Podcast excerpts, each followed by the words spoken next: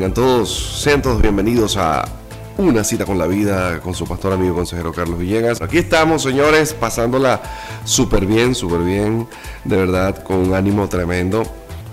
Bueno, señores, eh, hoy es un día maravilloso. En una cita con la vida lo que queremos es que usted vuelva a vivir, vuelva a sonreír, vuelva a pasarla bien, vuelva a ser esa persona que era usted exitosa, ese, esa persona playero que se iba con su, con su familia para, para la playa, para el río, esa persona que disfrutaba, esa persona que no, no es que se levantaba todos los días en, en modo amargado. Yo sé que a veces uno se levanta, así a mí me pasa. Pero bueno, mire, si alguien se levantó amargado al lado suyo hoy, usted va a repetir conmigo esta palabra. Yo, listo, está listo para, que la repita, listo, ahí voy, pues. Yo no voy a pelear con nadie hoy. Hoy me voy a quedar tranquilito, tranquilita ya. Así de simple. Pues señores, hoy les traigo un tema también bien eh, espectacular. Ahí ya está en el Face. Se llama El hacha de los locos. El hacha de los locos. Sí, sí, sí. Así se llama el tema del día de hoy.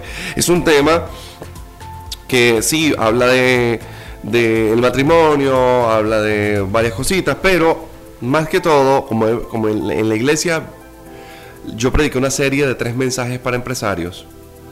Eh, también va a tener una incidencia fuerte hoy sobre los, los empresarios. Así que si sus familiares son empresarios o están en vías de serlos, o microempresarios y están abriendo sus negocios y todos los que me están escuchando ahorita, bueno, díganles que el mensaje de hoy también va para ellos ¿ok?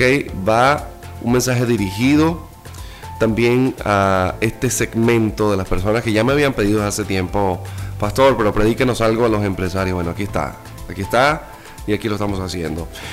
Vamos a leer de una vez, vamos a leer aquí esta palabra que tenemos para usted hoy. Segunda de Reyes capítulo 6 versículos 1 al 7 nos regala esta hermosa palabra. Mira lo que dice. Los hijos de los profetas le dijeron a Eliseo, he aquí el lugar en que moramos contigo nos es estrecho, es decir, nos quedó pequeño. Vamos ahora al Jordán y tomemos de allí cada uno una viga y hagamos allí un lugar en que habitemos. Y entonces el profeta le dijo, a ver, a ver, a ver, que me perdí. Ajá, un momentico. Y el profeta le dijo, vayan. Y dijo, y dijo uno, te rogamos entonces que vengas con tus siervos. Y él respondió, yo voy. Entonces aconteció que mientras uno estaba derribando el árbol, el hacha se le cayó en el agua. Y gritó, ay, Señor mío, el hacha era prestada. Entonces el varón de Dios preguntó, ¿dónde cayó el hacha? ¿Dónde cayó? Y entonces aquel muchacho, aquel profeta, le mostró el lugar. Entonces el profeta Eliseo cortó un palo y lo echó allí e hizo flotar el hierro. Y dijo, tómalo. Y él extendió su mano y lo tomó. Eh, este tema yo sé que les va a gustar. Sé que les va a gustar porque esto va a estar que arde. Sí, señor, esto va a estar que arde hoy. El asunto es que el tema del día de hoy se llama el hacha de los locos. Ahí está, agárrese ahí, póngase el cinturón, Trate de que la silla no sea una sillita de esas endebles de plástico, se le puede partir. Póngase el cinturón de seguridad si va en el carro. Si yo digo que voy a orar y usted va manejando, no cierre los ojos porque puede chocar. Ya usted sabe todas las normas que ya nosotros sabemos, normas cristianas. Bien, lo primero es un principio de crecimiento, es un principio de expansión. En el versículo 1 vemos algo bien particular. Y es que los hijos de los profetas le dijeron a Eliseo, el lugar donde estamos nos queda estrecho, es estrecho, es decir, nos quedó pequeños. Somos un grupo de profetas que estamos siendo formados por el profeta Eliseo, pero el lugar donde estamos nos quedó pequeño. Y hay que entender este principio de crecimiento y voy con los pastores, voy con los apóstoles, voy con toda la gente que me está escuchando. Un principio de crecimiento es que cuando usted el local donde tiene la iglesia se le quedó pequeño, usted tiene que ver la forma, cómo tumba una pared, cómo compra la casa de al lado, cómo hace algo para crecer. Cuando usted está en un lugar alquilado y el sitio se le quedó pequeño con la gente que tiene, usted tiene que abrir un segundo o un tercer servicio, ya yo lo he dicho, es decir, los pastores que están debajo de mi cobertura, la primera recomendación que le hicimos fue esa, y ya de ellos hay eh, dos que ya abrieron su segundo servicio y están a tope, ellos están a tope en sus servicios.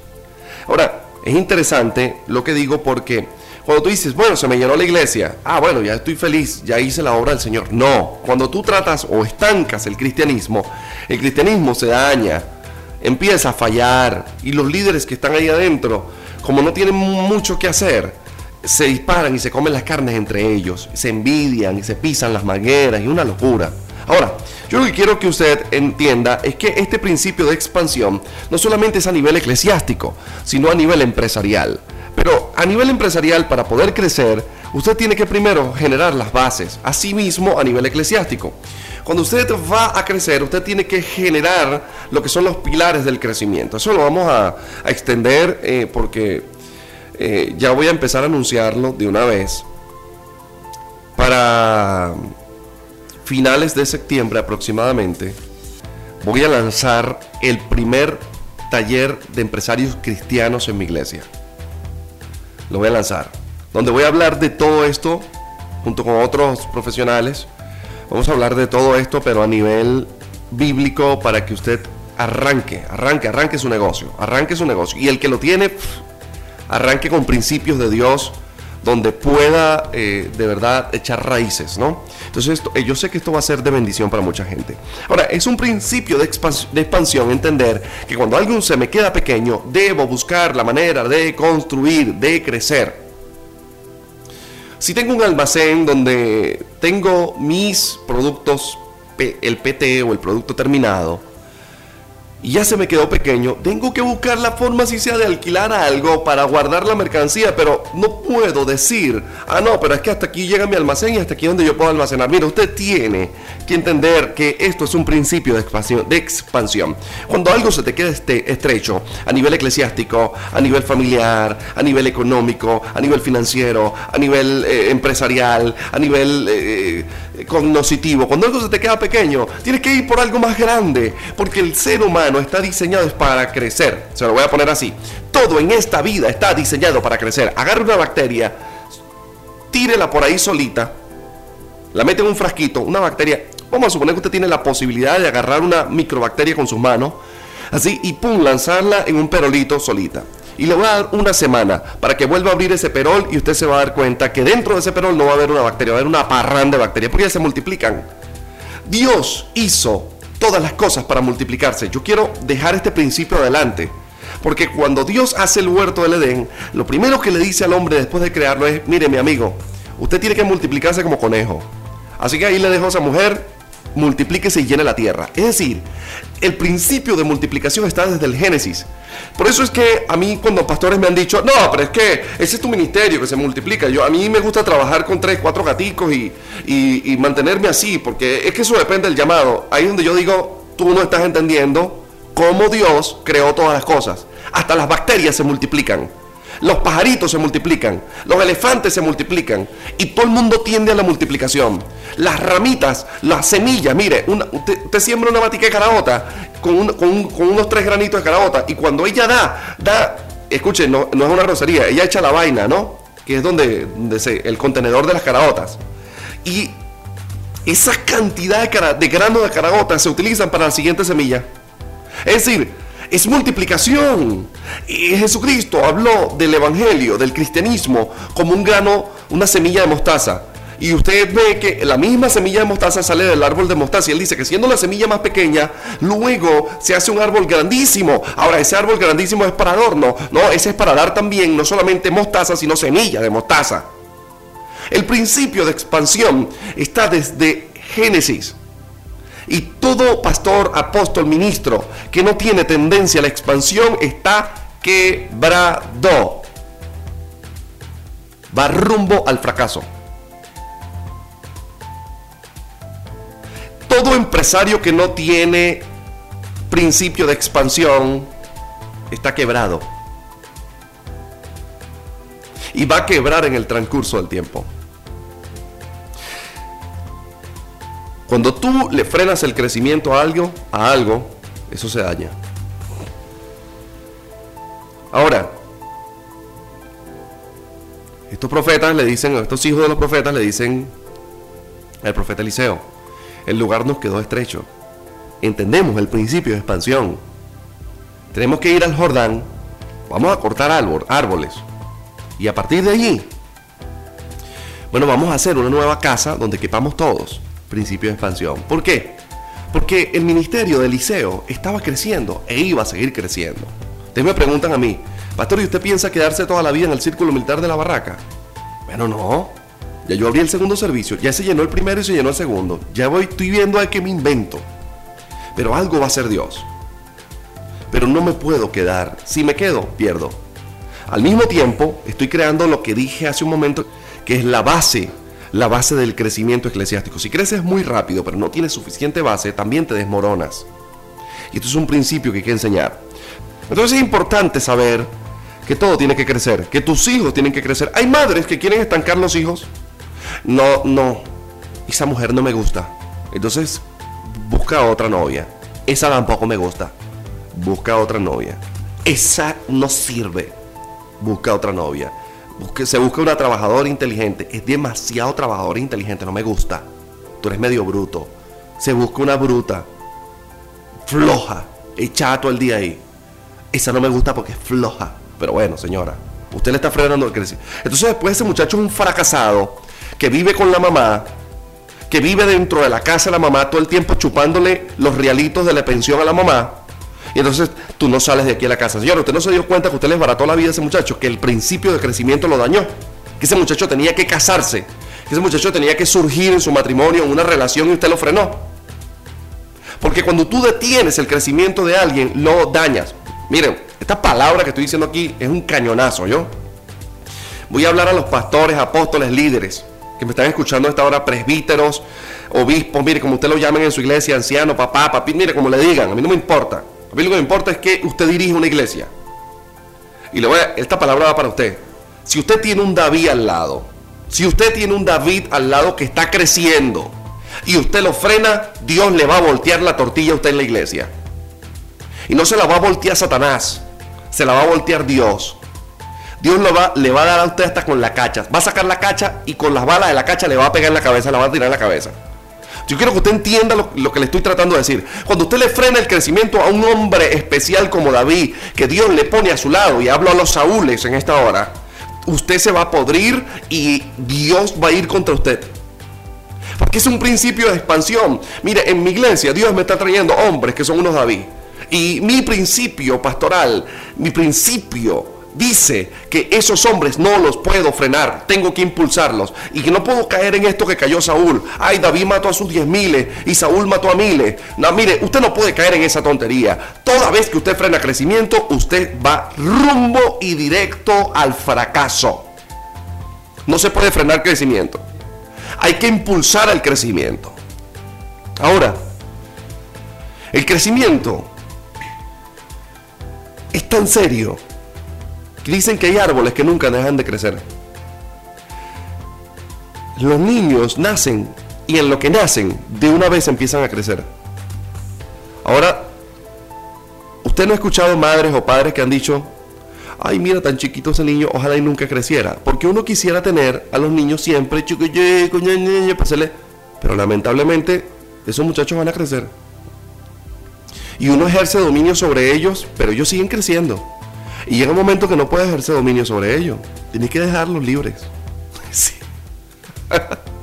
y si frenas ese crecimiento, tú estás haciendo un inútil para esta vida. Tú estás creando un inútil para Venezuela. Para el mundo. El crecimiento no se detiene. El que detiene crecimiento está fracasado. Fíjense que eh, si no dan frutos las cosas, el día lunes sacamos un programa bien particular que hablamos de emprendimiento, hablamos de los creyentes que tienen que echar para adelante. Y ahorita me acabo de llevar una tremenda sorpresa.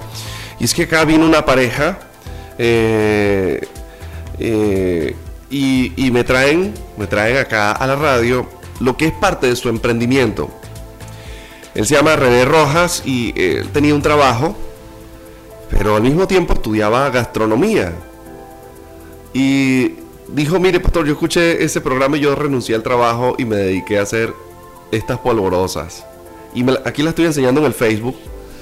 Y me las trajo, ¿no? Eh, como parte de una primicia, un regalo, de un gesto. Y con cariño lo recibo. Ahora, a mí me alegra ver esto porque eh, a veces uno no entiende, eh, en radio no se entiende a veces la cantidad de gente que te escucha y al mismo tiempo las que podemos bendecir. Y le doy la gloria al Señor porque este fue una de las personas, entre tantas. Le voy a decir que ese día recibí un universo de mensajes de, empresarios diciéndome, voy a empezar a ir a su iglesia, no me estoy congregando en ningún lugar, voy a empezar a ir a su iglesia, quiero levantar mi negocio. Eh, y me sorprende esto, ¿no? Porque digo, definitivamente, sí estamos logrando grandes cosas en el Señor. Por eso es que vendrán las críticas, pero también vendrán las bendiciones. El segundo principio que voy a enseñar es el principio de trabajo en equipo. Mira lo que dice el versículo 2. Cada uno de ustedes agarre una viga. Cada uno de nosotros va a tomar una viga. Esto, de viga no es viga de hierro, es viga de madera. Eh, me imagino que esto de viga era para, o para hacer el techo, para hacer columna. Pero la expresión viga allí es un árbol recto derecho. O sea, un árbol de los más rectos, pues. Lo estaban, los estaban cortando cerca del Jordán. Entonces cada uno tome una viga esto, esto de cada uno tome una viga es un principio de trabajo. Y es que el principio de trabajo a nivel eclesiástico, es el trabajo en equipo. Uno de los errores más grandes que se está cometiendo en el liderazgo a nivel venezolano es que las iglesias quieren que el pastor sea el que visite, el pastor sea el que en toda actividad tiene que estar el pastor, el pastor tiene que lavar los platos también, el pastor tiene que ayudar al necesitado, el pastor, eh, entonces todo es el pastor. Si el pastor no me visita en la casa, entonces yo no me congrego más. Señores, error. Nada más le voy a poner el caso de nuestra iglesia. Nuestra iglesia lleva por un número de gente más o menos considerable, como entre 500 y 600 personas. Y vamos, este es nuestro primer año. Imagínense ahora que yo me ponga a visitar una persona diaria. En dos años no alcanzo a visitarlos a todos. Ahora fíjense, esto es un trabajo en equipo. ¿Qué hice yo? Agarré un grupo de líderes y le dije, cada quien va a cargar una viga. Negro, agárrense ahí. A cada quien una viga. Estoy formando un grupo de gente que aconseje y que tenga la capacidad de aconsejar al mismo nivel que yo. De manera que cuando viene una consejería, yo puedo agarrarlo, dependiendo de la dificultad de esa consejería, yo puedo agarrar a los mejores que tengo y asignarlos. Correcto, asignarlos. Porque imagínese usted, entre predicar en la radio, predicar en la iglesia, asesorar a los empresarios que tengo en, la, iglesia, ayudar a los problemas de mis líderes, eh, gestionar todo el asunto eclesiástico. Imagínese usted que yo también de paso tenga que visitar, me voy a morir. Cualquier momentico, ay, se lo llevó el Señor, qué bendición, ay, Cristo, ahí está el calvito con el Cristo, el burro se fue. No, no, no, mi amigo, entonces, yo lo que quiero que usted entienda es que a nivel eclesiástico, cada quien tiene que agarrar su viga. Y mire, el versículo 2 dice, cada uno de nosotros tomemos una viga. Y tomemos de allí cada uno una viga y hagamos un lugar en que habitemos. Es decir, un principio de trabajo. Están los que cortan y están los que arman. Yo quiero, a nivel empresarial, explicar lo mismo. Usted no puede ser todo. Usted tiene que entender que a medida que se expande, usted tiene que en esa medida incluir personal que le ayude a levantar su negocio. Te dirá, pastor, pero no hay personal. Claro que va a haber personal y siempre va a haber personal. Este principio de trabajo en equipo lo digo porque Satanás está jugando, jugando al desgaste. Para realmente lo que el enemigo quiere es a un ministro quemado, un ministro agotado, un ministro cansado, un hombre de Dios. Y esto Estoy hablando de los pastores, apóstoles, líderes, para ustedes. Satanás está jugando al desgaste, mis amigos. Si te cansa, no porque tengo que hacer la obra del Señor lunes, martes, miércoles, jueves, viernes, sábado, domingo, lunes, martes, miércoles, jueves, sábado, 24 por 24, 24 por 7, pues es la obra del Señor. Llega un momento en que te vas a cansar y Satanás va ganando. Y cuando te cansas, ya no rindes. Y cuando no rindes, la obra no avanza. Por eso es que es importante que los pastores agarren vacaciones, se agarren dos, tres días y se vaya, chichiribiche, se remoje allá, se lleve una piedra pome y mientras esos pies se están remojándose, se los lime de una vez y se relaje, mándese hacer un, un masaje. Lo que yo soy hombre, mi nadie me va a. Se lo recomiendo. Mándese a dar un masaje, hágase una limpieza facial, que yo soy hombre. Haga algo que lo desestrese. Porque el asunto es que como no estamos trabajando en equipo y lo que uno deja de hacer es recargado en el líder, usted se está desgastando. Y Satanás, mire, Satanás sabe que cuando él neutraliza a un hombre de Dios, son más los que se pierden que lo que él puede ganar llevándose a la gente al infierno. Cuando Satanás neutraliza a un hombre de Dios, es más la gente que se pierde que los que el mismo Satanás puede trabajar de manera individual para llevárselos al infierno. Por eso es que Satanás apunta a los hombres de Dios y está jugando al desgaste. Por eso el segundo principio es principio de trabajo en equipo. Y eso va a nivel empresarial, a nivel eclesiástico, a nivel familiar. Toda la carga en la casa de la mujer, toda la, casa en la carga en la casa es del hombre, toda la, la carga a nivel empresarial es suya. Mire, no. El tercer principio, y aquí voy, que apenas estoy calentando motores, que yo no he empezado con el tema. El tercer principio es principio de cobertura, versículo 3. Mira lo que dice, y dijo uno de ellos, te rogamos que vengas con tus siervos y él le respondió, yo iré. No eran gafos los hijos de los profetas. No eran tontos para nada. Ellos dijeron, sí, nos vamos al Jordán, vamos a cortar una viga, pero Eliseo, nosotros queremos que tú vengas con nosotros. Principio de cobertura. Usted puede ir a trabajar solo. Usted puede arrancar una empresa solito. Usted puede arrancar una iglesia solito. Hay gente que está abriendo iglesia. No, yo no estoy de acuerdo con este pastor. Yo voy a abrir mi propia iglesia. Te felicito. Usted puede arrancar y hacer lo que usted quiera solo. Pero usted tiene que tener cobertura. Así dentro de su organización. Eso no se le llame cobertura. Y, fíjate, porque es irónico, no le llaman cobertura, pero y esta iglesia, no, esta es hija de la iglesia tal. Bueno, si es cobertura. Que usted no le llame cobertura es otra cosa. Póngale el nombre que usted quiera, pero usted tiene que tener a alguien por encima a quien rendirle cuenta. Porque el pastor que se paga cobra y se da el vuelto el solito, él hace lo que le da la gana y nadie lo frena. Y esto es un tema de cobertura. Cuando usted tiene un problema, usted tiene que tener a alguien por encima que le ayude. A nivel empresarial, usted puede abrir su empresa solito, está bien. Pero cuando, mire, les voy a decir algo, la gente que está en mi iglesia, muchos de ellos están abriendo negocios. Y cuando van a abrir el negocio, al primero que escriben o llaman es a mí y me dicen, pastor, mire, voy a iniciar tal negocio, necesito que ore por mí. Y inmediato, de inmediato yo le otorgo cobertura a nivel empresarial, pero no solamente se le otorga cobertura a nivel empresarial, se le otorga cobertura a nivel ministerial, pastor, voy a ir a hacer tal cosa, pastor, voy a predicar esto. Cuando usted anda en cobertura, usted anda en bendición. Tontos no eran los profetas. Yo le voy a decir una cosa, esos profetas se van solos, le sale el hacha volando al hombre y le cae en el agua y no estaba Eliseo ahí y no hubiese habido ningún loco que tirara una rama para que el hacha flote. Cuando usted está en cobertura, usted siempre tiene a alguien por encima de usted que está más loco que usted y que le cree más a Dios que usted. Y esa persona, en el problema donde tú te ahogas, esa es la persona que Dios usa para bendecirte y sacarte del atolladero. Por eso es que esto es un tema de cobertura. Pastor sin cobertura es un pastor que, ay papá, se necesita cobertura hablo con la gente que de repente está en alguna federación. Los que están en federaciones no tienen problemas de cobertura porque la federación de alguna forma tiene un presidente y ese presidente les otorga una forma de cobertura a todas las iglesias que están allí debajo de esa federación. Pero estoy hablando de iglesias independientes.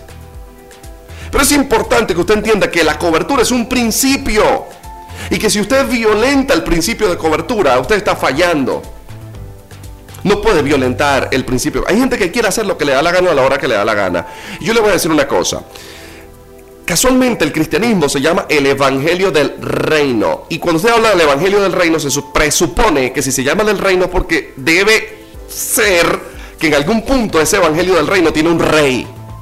Y si tiene un rey, quiere decir que eso tiene una cadena de mando. Y si tiene una cadena de mando, quiere decir que usted está puesto allí y tiene una cadena de mando. Usted es parte de la cadena de mando. Hay gente que quiere que los demonios se le sujeten, pero ellos no se sujetan a nadie.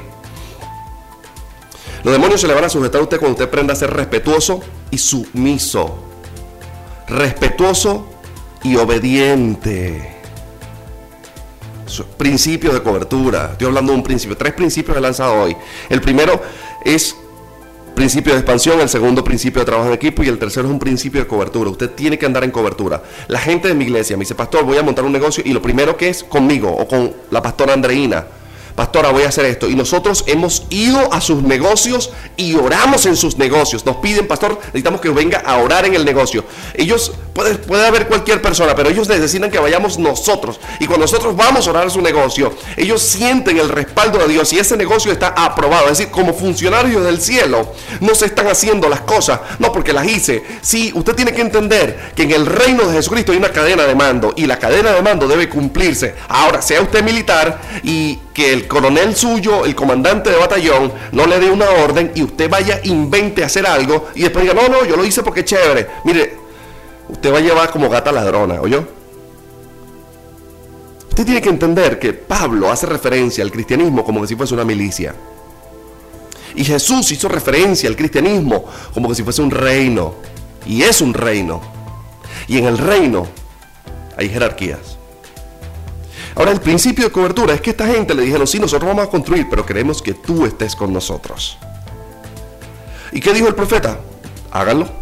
Cuando el profeta dijo háganlo, lo que pasara mal allí, ese profeta podía orar para que Dios cambiase ese tiempo. Pero cuando usted anda sin cobertura y se le cae el hacha en el agua y le empieza a quebrar la empresa y le empieza a quebrar el matrimonio y le empieza a quebrar el ministerio, porque usted anda sin cobertura, usted va a ver un fenómeno que no va a haber nadie que le levante el hacha del agua. Ahora sí estamos comenzando con el tema. Lo de ahorita fue la introducción. no, mentira, mentira, mentira. No, no, ya estamos avanzadísimos. Versículo 5. Aconteció que mientras uno derribaba un árbol, se le cayó el hacha en el agua. Y gritó diciendo, ah, señor mío, era prestada. Antes de comenzar. Bueno, resulta entonces que, ah, gritó este hombre, el hacha era prestada. Usted dirá, pero un hacha, se va a poner así, pero es que antes, hacer un hacha de hierro, o sea, primero consigue el hierro y segundo consigue, consigue el, el, que va a trabajar el metal, ¿no? Eh, esto es increíble. El precio de un hacha en la antigüedad, eso es increíble. Eso estamos hablando de que esa hacha prácticamente estaba representando el capital de una persona de trabajo. El que tenía hacha podía ser millonario. Ahora, ¿cómo usted cortaba un árbol en la antigüedad si no tenía un hacha? Con los dientes, ni que fuese castor. Sí, no, no. eh, Entonces un hacha era un material de trabajo. Me imagino que el que se la prestó le dijo, mira, te estoy prestando la hacha, Ramón. Chamo, de pana, te estoy prestando la hacha. Mira, vela, tómale una foto, saca el teléfono y tómale una foto. Así como te la estoy dando, me la vas a devolver. No sé si ustedes le han prestado cosas así. Te estoy prestando el carro, hermano. Mira, no tiene ninguna rayita, no tiene vidrio partido. Hermano, como se lo estoy prestando, me lo devuelve. Bueno, le estoy prestando este balón de futbolito, yo. Le agradezco, por favor, que me lo devuelva así. Mire, que se le ve el golti. Mire, tal cual. Me imagino cuando le prestaron el hacha, le dijeron, le dieron la cartilla. Hermano, mira, te estoy prestando de pana. O sea. ¿Ok? O sea. O sea. te estoy prestando. y esto pasa, Carlitos. A veces a veces eh, eh, nuestro capital, una cantidad de cosas son, eh, es prestado, es, de alguna forma, bueno, muchas cosas no son de nosotros, yo creo que ni la vida es de nosotros. Ahora, aquí hay un simbolismo, porque el hacha cayó en el agua. ¿Y qué representa que el hacha caiga en el agua? Mira, eso representa una empresa que se hundió, eso representa un matrimonio que está quebrado, eso representa una emoción, una persona que emocionalmente se hundió. Eso representa una persona con una depresión. Eso representa una, una persona con sentimientos dañados. Eso representa eh, un ministerio hundido. O sea, el hacha que cayó en el agua representa muchas cosas. Que son aquellas que utilizas tú en tu día a día para salir adelante. Escúchame. Pero acá hay algo magnánimo. Algo insoslayable. ¿Mm? Tremendo. Escuche, el hacha de hierro. Y estudiando un poco las cosas, hay algunas fuerzas que se llaman fuerzas o leyes universales. Está la ley de gravedad, ¿sí? Y la otra que quiero mencionar es la ley del magnetismo. Es una ley. Para los que no sepan, el magnetismo tiene una forma de comportarse, lo cual lo hace una ley, al igual que la gravedad. La gravedad es aquella fuerza que hace que los cuerpos que están sobre un cuerpo mayor se mantengan pegados a este. A eso se le conoce gravedad, como gravedad.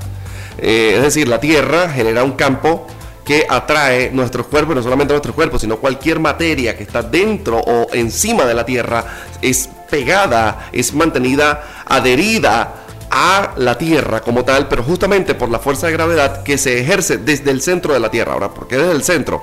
Porque los que estamos en Venezuela, los que estamos en Venezuela, no salimos al espacio y los que están en China tampoco se van al espacio. Es decir, que la fuerza viene desde el centro.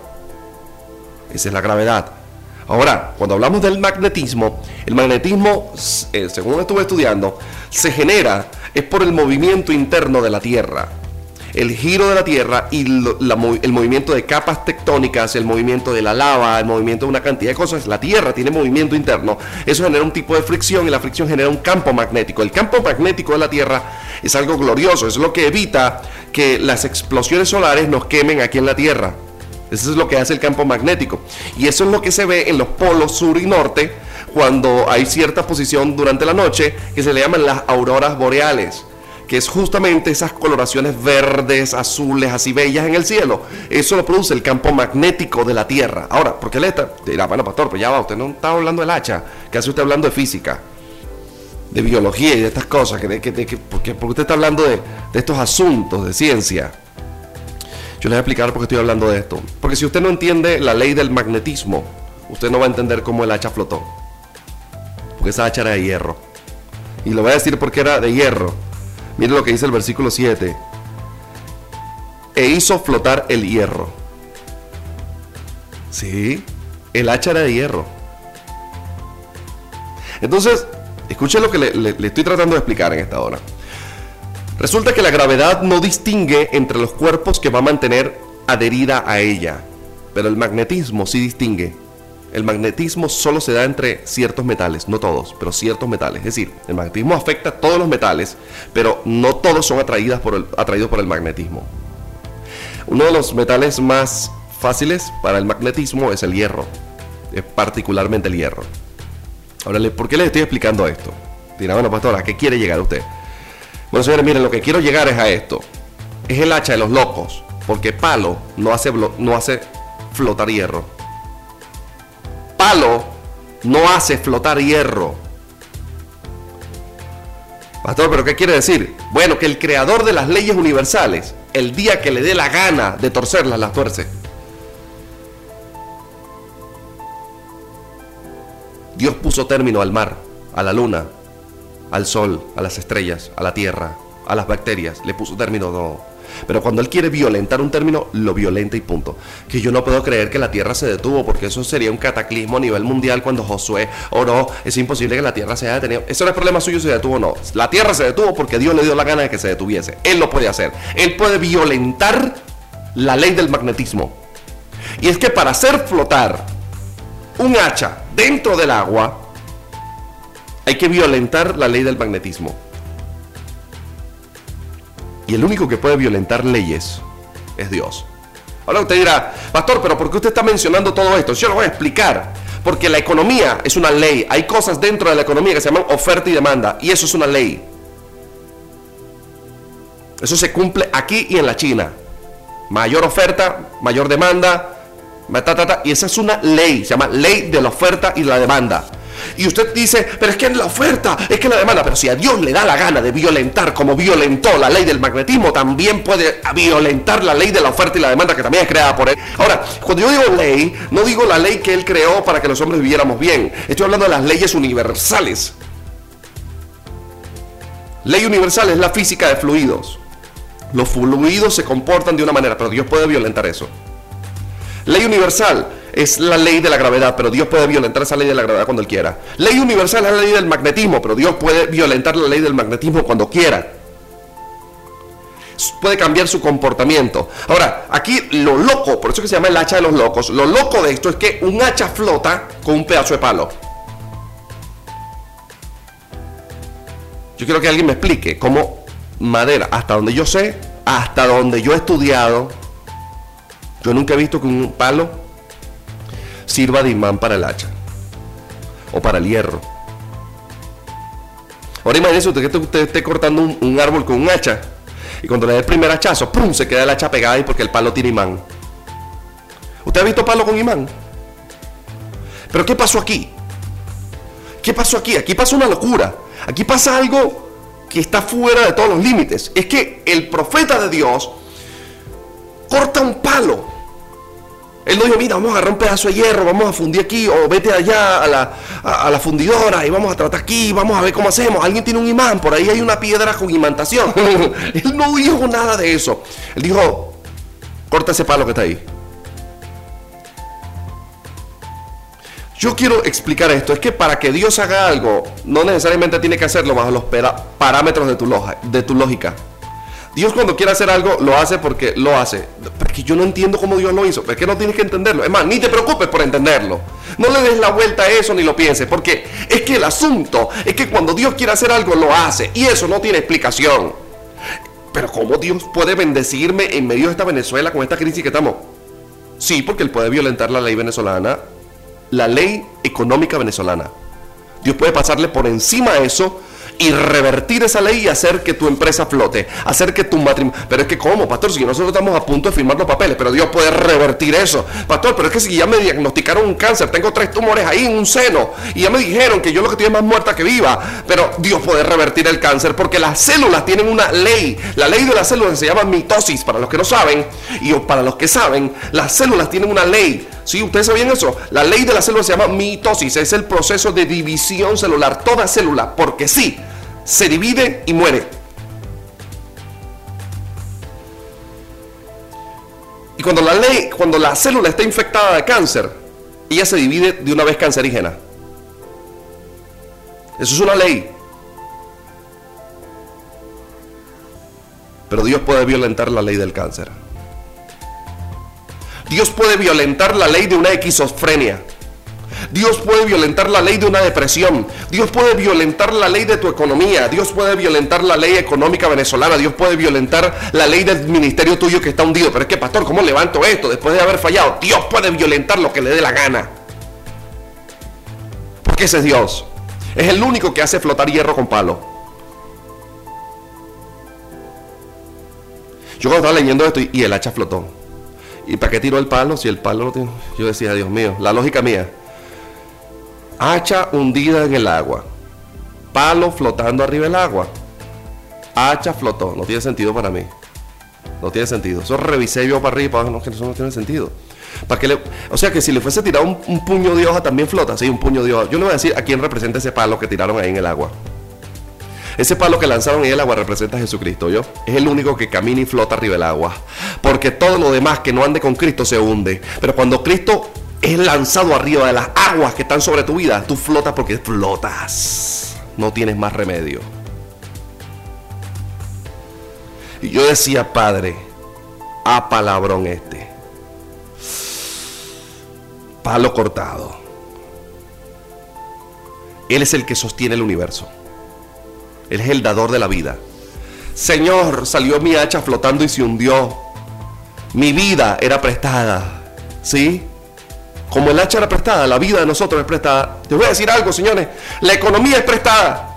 La vida es prestada. Los hijos son prestados. El matrimonio es prestado. Todo lo que tenemos en esta vida nos lo prestó Dios. Y lo que se hunde, se hundió y es prestado. Y como es prestado, Dios se va a ocupar de recuperar lo que es de Él porque tú eres de Él. Alguien puede decir aleluya en esta hora. Ay, Dios mío, qué belleza. Pero la pregunta que a mí me impacta es la pregunta del profeta. Porque el profeta estaba loco, ¿oyeron? Se los digo.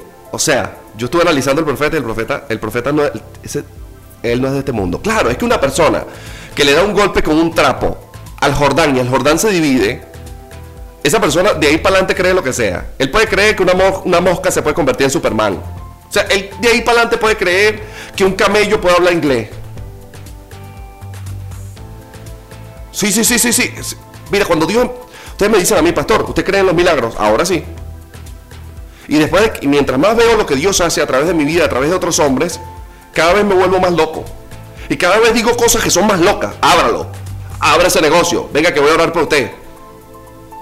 Pastor, venga que voy a dar una palabra para ese matrimonio. Cada vez, cada vez digo cosas más locas. Cada vez pierdo más pena. Antes yo no oraba por los enfermos porque decía, y si no se sana, ¿qué van a decir de mí? Hoy digo, ah, que digan lo que quieran, que Dios haga lo que quiera. Ahora fíjense. Fíjense lo que pasa. Versículo 6. el profeta que estaba medio tronado, porque es que todos los que somos de Dios y andamos en lo sobrenatural, andamos medio tronados. Le pregunta dónde cayó el hacha. Ahora imagínense que ese hombre que estaba cortando el palo diga, es que yo no sé dónde cayó el hacha, señor, yo no sé dónde cayó. Deja acá que te voy a dar por esa cabeza. El hombre sabía dónde cayó el hacha. Mira la pregunta. Hay gente que te pregunta, te ven flaquito y te dicen, chamo, ¿qué te pasó? ¿Estás enfermo? ¿Te agarró algo? ¿Te picó? ¿Te picó un conoto? ¿Qué tienes? Y la gente te está preguntando qué pasó, no para bendecir tu vida, sino para enterarse. Mira, y tú no eras novia de Francisco. ¿Y qué pasó? No hay que se iban a casar. Pero no te está preguntando para bendecirte, es para enterarse cómo fue que te... Viste, yo sabía. Y entonces cuando sigue adelante, yo sabía que esta era una loca. Ajá. Hermano, ¿cómo estás tú? Vale, ¿cómo te va? Mire, vale, tú no te vas a aventar al ministerio. ¿Qué pasó? Él no está preguntando para bendecir tu vida, está preguntando porque se quiere enterar chismoso. Chismosa. Pero cuando un hombre de Dios pregunta dónde cayó el hacha, no es para chismear. No es para decirte, viste, yo te dije a ti que cortaras de este lado, porque te pusiste a cortar de este lado, mira, salió volando esa número, perdiste el hacha, ahora págala, papá.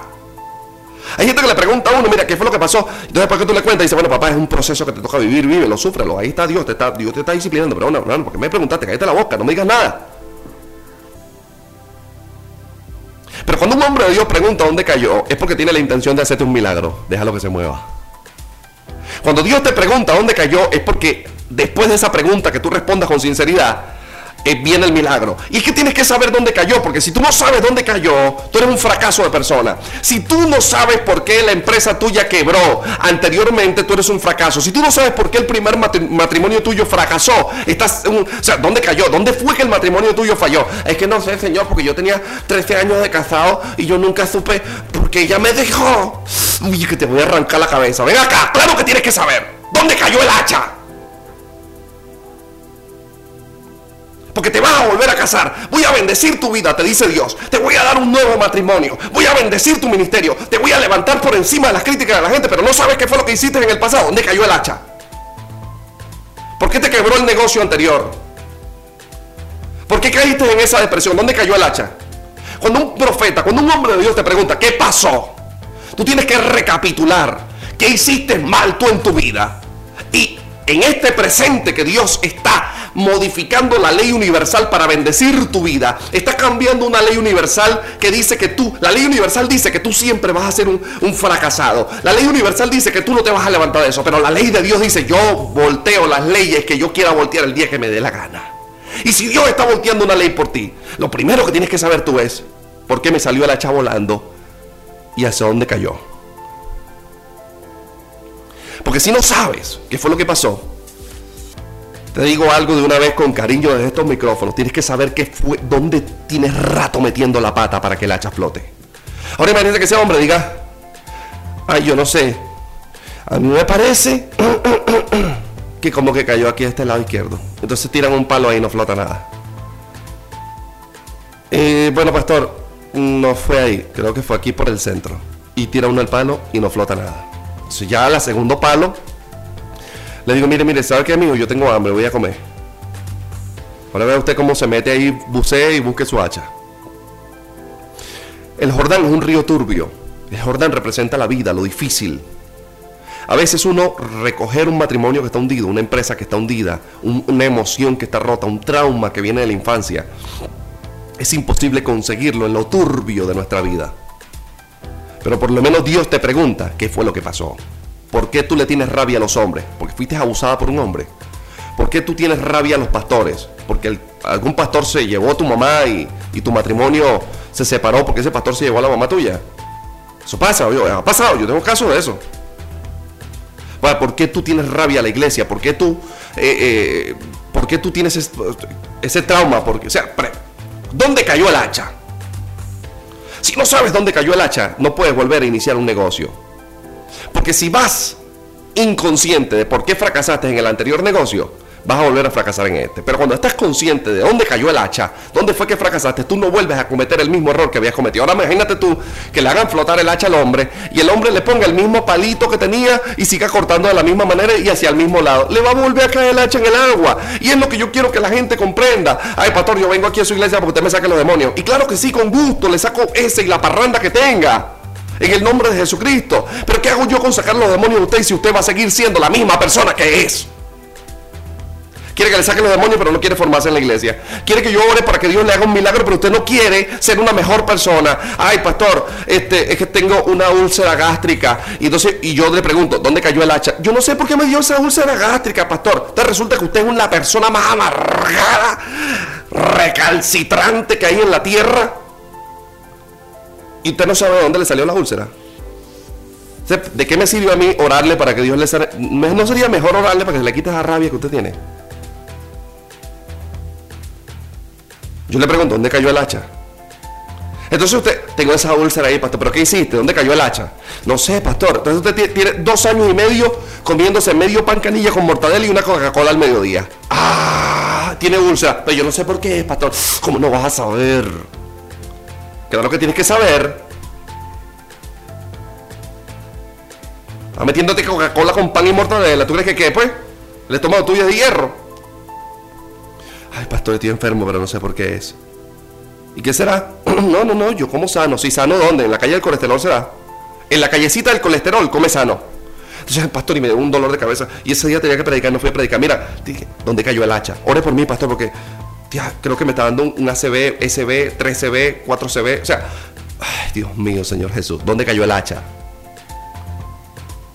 Entonces tenías el negocio y entonces cuando tenías real eras el tipo más hechón del mundo. Ay, Dios mío, qué cosa tan atorrante y diabólica. Ese personaje que, bueno, pues tiene plata. Yo fui así. Quiero que decirles a la gente que yo fui así.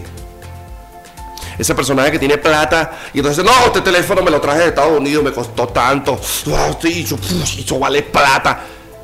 Bien, yo fui así por muchos años, yo. Y no me di cuenta que con esa actitud golpeaba a la gente. Hasta que Dios trató eso conmigo. Y yo digo, y usted me pregunta, y Carlos, ¿por qué algunas empresas tuyas fracasaron? Porque yo sé dónde cayó el hacha. ¿Y sabes dónde cayó el hacha? Claro. ¿Y volverías a cortar de la misma manera? No. Hay gente que tiene plata y es hechón.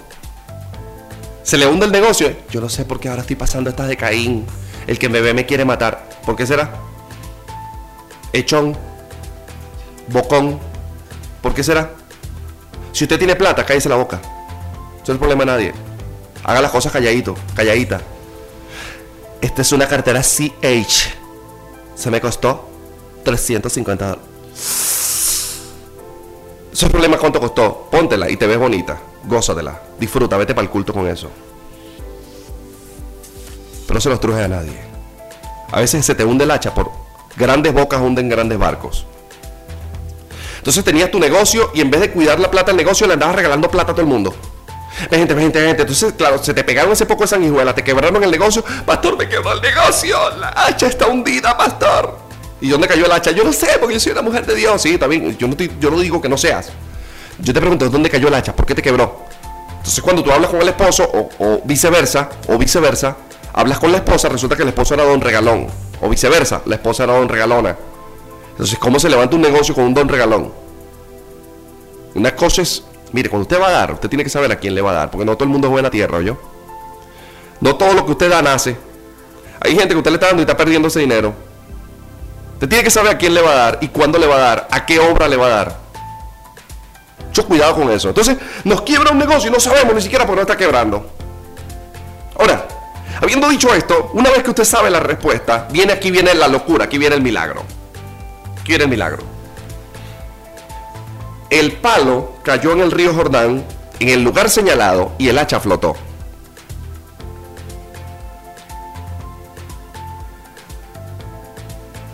Le voy a decir algo. El profeta Eliseo no fue a buscarle el hacha al hombre. Le dijo a, la persona, vaya y busque su hacha. Y dice la Biblia que aquel hombre, versículo 7, extendió su mano y agarró el hacha. Y el, sí, sí, sí, el hacha que había flotado. Lo que nosotros como ministros del cielo le damos a la gente es una palabra. Yo lo que hice fue predicar en la iglesia una palabra. Y cuando la gente escuchó esa palabra, eh, fue tan impactante que ellos salieron y extendieron su mano a agarrar el hacha que explotó. Sea, la gente no puede esperar que yo le dé la palabra y de paso también vaya y le abra el negocio. Yo le doy una palabra matrimonial a usted. Usted agarre esa palabra y agarre su hierro que está flotando. Si yo le doy una palabra empresarial, agarre esa palabra y agarre el hierro que está flotando. Si yo le doy una palabra de sanidad a través del Señor, agarre esa palabra, ¿sí? Y tome esa enfermedad y fuera de aquí. Yo quiero que usted entienda que lo que nosotros los hombres de Dios damos es una palabra. Ahora yo te voy a decir esta palabra. Es tiempo de lanzar el palo. Es tiempo de lanzar la rama arriba de las aguas. Es el tiempo de que flote tu matrimonio, es el tiempo que tu salud flote, flote, es el tiempo de que esa depresión se vaya, es el tiempo de que flote tu economía, es el tiempo de que flote ese registro de esa empresa que tienes ahí guardado empolvado, que más nunca lo ha sacado. Es el tiempo que flote lo que el enemigo ha querido hundir, lo que es prestado. Es el tiempo de hacer flotar lo que Dios nos dio. Nos despedimos de tu programa Una cita con la vida. Una cita. Hasta la próxima emisión. Gracias por sintonizarnos.